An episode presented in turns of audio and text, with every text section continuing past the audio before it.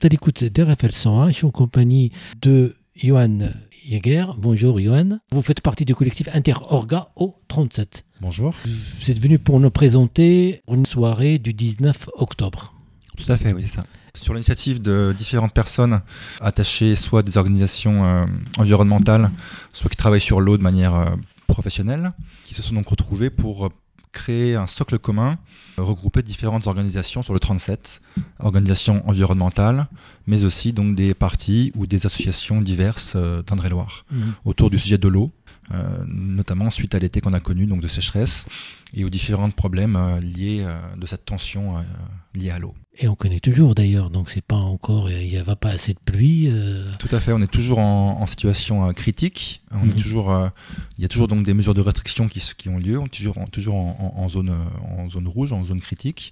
Euh, et aujourd'hui, on n'a toujours pas eu assez de, pluie euh, pour sortir de cette période de crise. Il y a déjà une tribune de différentes organisations euh, locales d'Indre-et-Loire, y compris la société civile, des, associations euh, qui parlent de l'environnement et aussi des partis politiques. Tout à fait. Donc euh, cette initiative donc est née d'un petit groupe qui s'est retrouvé autour du camp climat ou autour euh, de la confédération paysanne euh, liée à, dans, la suite d'un forum lié à l'eau qui a eu donc lieu l'an dernier. Et ce petit groupe donc a été euh, à l'initiative d'une tribune qui a été proposée à différentes organisations du 37 euh, afin d'asseoir un socle commun sur le sujet de l'eau en Indre-et-Loire et pour mettre à jour une situation critique et, mettre, et, et fonder un peu donc un, socle commun pour que ces différentes organisations puissent s'emparer du sujet de l'eau et l'alimenter tout au long de l'année afin qu'il ne soit pas éludé euh, en hiver quand euh, les précipitations reviennent et qu'il ressorte euh, chaque année euh, en période critique, mais qu'on nourrisse tout, au long de l'année un travail de vigilance euh, et de communication sur l'eau. Donc, euh, dans cette tribune, il y a beaucoup d'éléments, beaucoup de choses. Donc, il y a des réunions, il y a un travail qui a été fait en amont avant de lancer cette initiative, en tout cas. Donc, cette tribune-là, il y a différentes organisations. Euh, un petit résumé où nous parlons de cette tribune, euh, Johan. Tout à fait. Alors, donc cette tribune-là, elle, est- elle est arrêtée. C'est-à-dire que c'est une tribune qui a été signée par une vingtaine d'organisations sur le- le- l'Indre-et-Loire Mhm. euh, et qui aujourd'hui donc a vocation à être communiquée à la presse à partir d'aujourd'hui. Mhm. Vous êtes les premiers à qui on, on la communique publiquement. Avoir un tour de- des, différents médias du 37 afin que cette tribune euh, soit d'autant plus visible et lue par le public. Et ensuite, elle va être envoyée à tous les élus afin qu'ils se positionnent sur le sujet de l'eau en Indre-et-Loire. Mhm. Je peux vous en faire lecture si vous Oui, voulez? oui, on peut, parce qu'il y, a- il y a beaucoup d'éléments. euh, Oui, elle n'est pas très longue. Mm. Alors, les températures extrêmes de cet été et la sécheresse en cours ont mis en évidence l'impact du réchauffement climatique sur l'ensemble du territoire et la fragilité des milieux aquatiques. Annoncé depuis de nombreuses années dans les rapports successifs du GIEC, le groupe d'experts intergouvernemental sur l'évolution du climat, ce dérèglement fragilise tous les écosystèmes et ne permet plus aujourd'hui aux nappes souterraines de se recharger selon les cycles que nous connaissons jusqu'alors. Dans certains départements voisins, comme les Deux-Sèvres ou la Vienne, des méga-bassines, appelées officiellement réserves de sub- substitution, se multiplient avec la complicité de l'État, puisant dans les nappes phréatiques en hiver, alors que celles-ci ne sont plus en mesure de se recharger normalement. Ces réservoirs artificiels géants privatisés servent à alimenter un système agricole dominant, inadapté, lié à l'agro-industrie, avec l'irrigation de monocultures comme le maïs, destiné à l'élevage industriel et à l'export. Et ce, au mépris de la crise climatique en cours. Ces pratiques mettent en péril les écosystèmes qui dépendent directement des nappes phréatiques, comme les cours d'eau, et menacent, dans certains cas, jusqu'aux réserves en eau potable de la population. Les avis de la communauté, scientifique sont unanimes et condamnent largement ces procédés dévastateurs. Soutenu par l'État et financé en majeure partie par des fonds publics, le modèle d'accaparement des méga-bassines est amené à se généraliser sur tout le territoire français et des pressions sont déjà à l'œuvre afin d'outrepasser des instances censées arbitrer leur implantation, comme en Ardèche ou sur les bassins Loire- Loire-Bretagne et Seine-Normandie. En Haute-Savoie, des chantiers de méga-bassines sont également en cours, comme à la Clusaz, afin de permettre la fabrication de neige artificielle pour le ski. Là encore, des, intérêts privés d'une minorité liés à des pratiques déconnectées de la réalité climatique accaparent l'eau dans un but lucratif avec un impact majeur sur l'environnement et la population.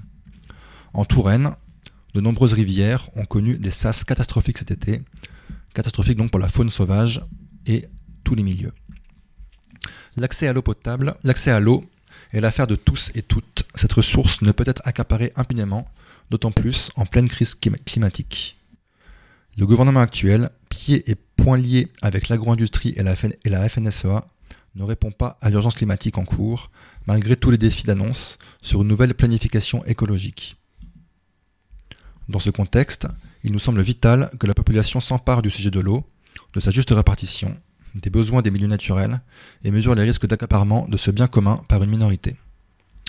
Nous, organisation d'Indre-et-Loire, appelons donc la population et les hommes et femmes politiques locales à s'emparer de ce sujet et à prendre clairement position pour un moratoire afin de stopper l'accaparement de l'eau pour des intérêts privés, au national et au-delà de toute frontière. Nous affirmons enfin haut et fort notre soutien à la lutte en cours dans les Deux-Sèvres contre la construction de la deuxième plus grande méga-bassine de France à Sainte-Soline, dont le chantier commencera dans les semaines à venir, et nous nous opposons à la multiplication des méga-bassines sur tout le territoire. Voilà les signataires donc de cette tribune, la Confédération paysanne, Youth for Climate Tour, Extinction Rebellion Tour, Alternativa Touraine, Greenpeace Tour, Solidaire 37, Europe Écologie Les Verts 37, Attaque 37, La Rabouilleuse, École de Loire, Gilets jaunes 37, UCL 37, Sortir du nucléaire, Touraine, Haut-Touraine, Convergence Service Public 37, Savonnière en transition, ANV COP 21 37, L'Antivol, la France Insoumise Tours, la France Insoumise Saint-Pierre-des-Corps, Vivre ensemble solidaire en métropole Tourangelle. Voilà, et je tiens à préciser que le chantier donc de la plus grande méga bassine actuelle, la deuxième plus grande, à Sainte-Soline, le chantier a déjà commencé euh, la semaine dernière. Et donc la mobilisation à, venir euh, aura lieu le 29 octobre prochain dans les Deux-Sèvres. Cette eau-là, pour remplir ces bassines, il ne vient pas nulle part. On, le pompe ailleurs au détriment des autres. Tout à fait. Le discours euh, qui était celui du gouvernement et donc des pro-bassines était de dire que l'eau qui est prélevée dans les nappes phréatiques pour alimenter ces bassines euh, est prélevée en hiver à un moment où l'eau euh, est abondante et où, ben, elle, si, on ne la prélève pas, elle repart dans l'océan.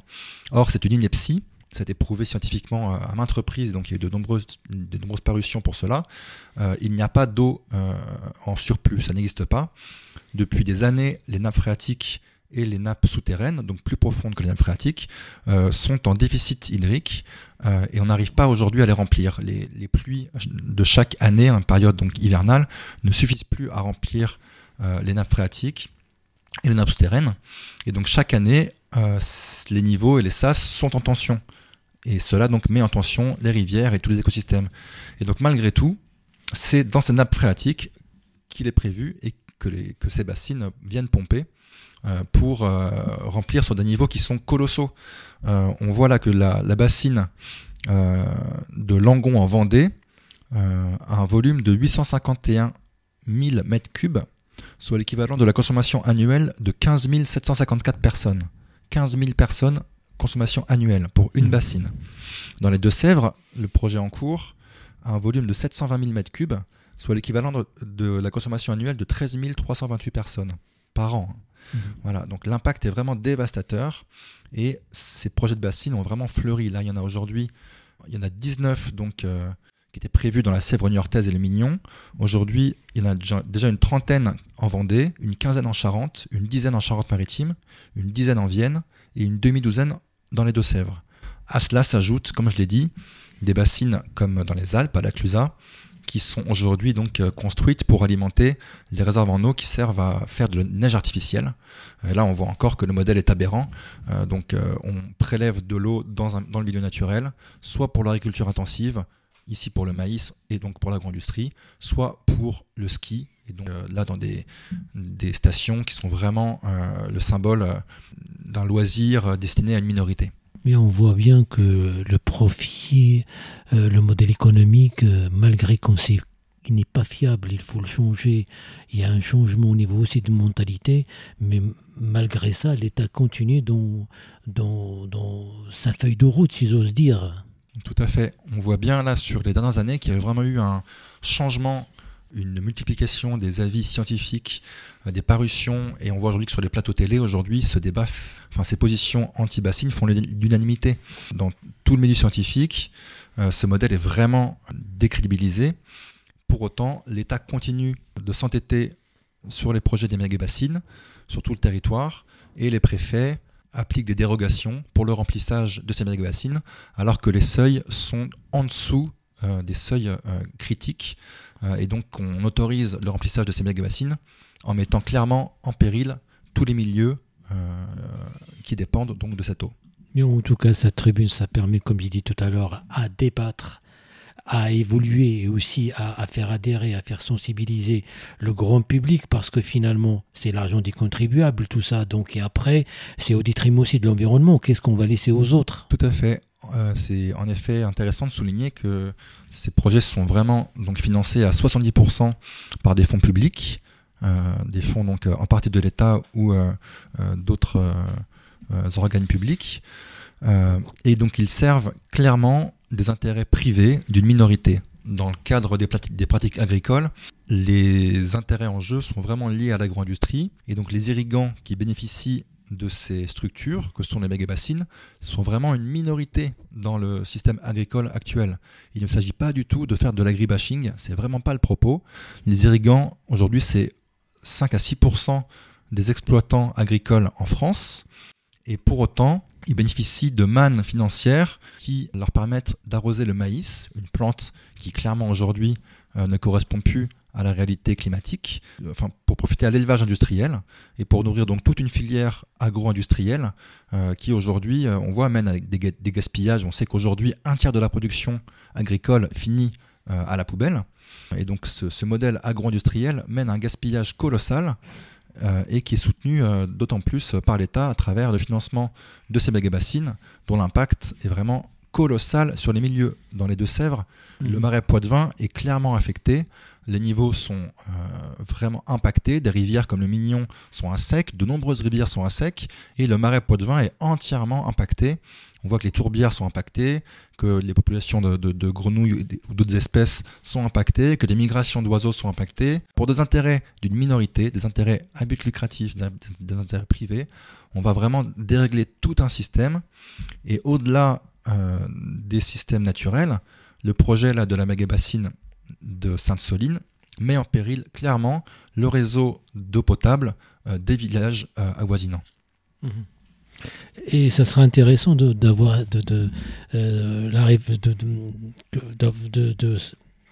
que le FNSEA répond par rapport à, ce parce que c'est une association qui regroupe la majorité. Normalement ce sont des agriculteurs. Ce ne sont pas des sociétés des, des, grands groupes. Tout à fait. Il serait intéressant d'avoir euh, encore une fois leur avis. Aujourd'hui ce qui est intéressant de voir c'est que par exemple Groupama qui est donc l'assureur qui assurait donc la majorité de ces structures donc les méga bassines a annoncé il y a quelques semaines qu'il se, se désengageait euh, de l'assurance de ces hum, structures que sont les méga-bassines, pour la simple et bonne raison qu'elles ne sont plus viables dans le temps, elles ne pourront sûrement plus être remplies dans quelques années, d'autant plus euh, dans le cadre de la mobilisation citoyenne en cours, euh, qui a euh, cet été impacté quelques-unes de ces réserves afin de les désarmer. Peut-être que leur attaché commercial ne leur a pas dit de, de dire qu'on va se retirer de ce projet-là parce que ça ne correspond pas à l'idéal ou pour respecter l'écologie et puis le changement climatique.